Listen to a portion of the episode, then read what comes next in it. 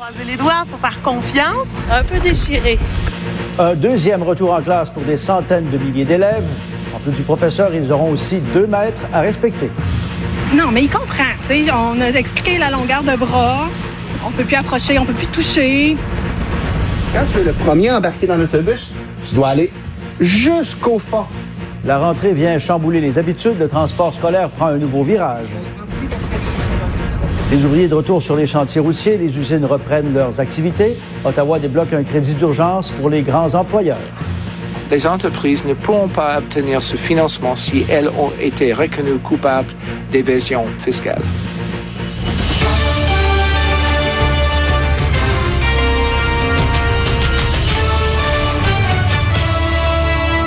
Bonjour Pierre.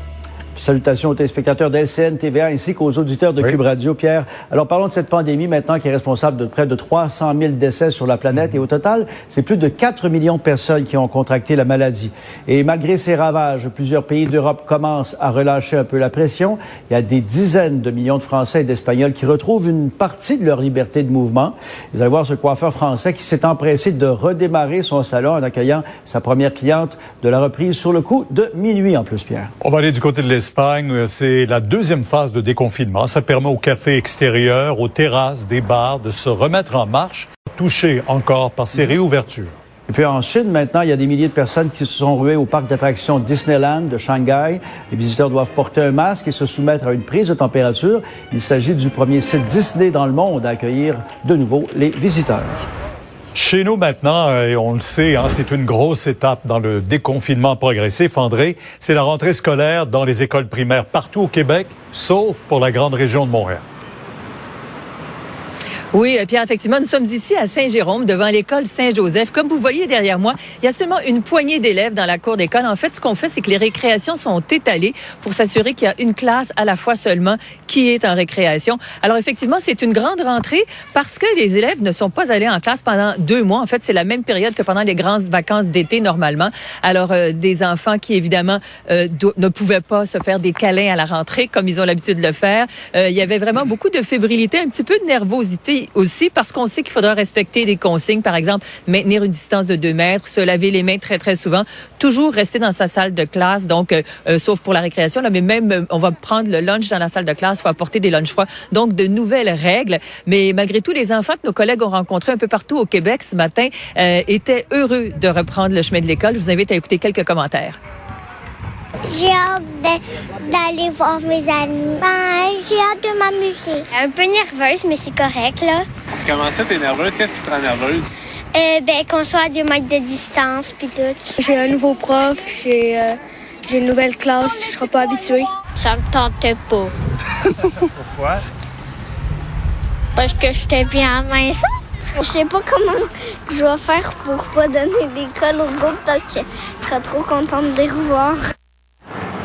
Pierre, je vous, Pierre, je vous rappelle que c'est effectivement c'est une base volontaire. Ici, par exemple, à la commission scolaire de la Rivière du Nord, il y a environ 50 des élèves euh, donc du pré-scolaire et du primaire qui ont décidé de reprendre. Euh, en fait, leurs parents ont décidé de les renvoyer à l'école. Ailleurs, ça varie selon les écoles et tout ça. Et pour la grande région de Montréal, c'est reporté au 25 mai. Mais là encore, si et seulement si la pandémie est sous contrôle. Sinon, on commence à évoquer la possibilité au ministère de l'Éducation que peut-être que les cours dans la grande région montréalaise ne pourraient pas reprendre avant l'été.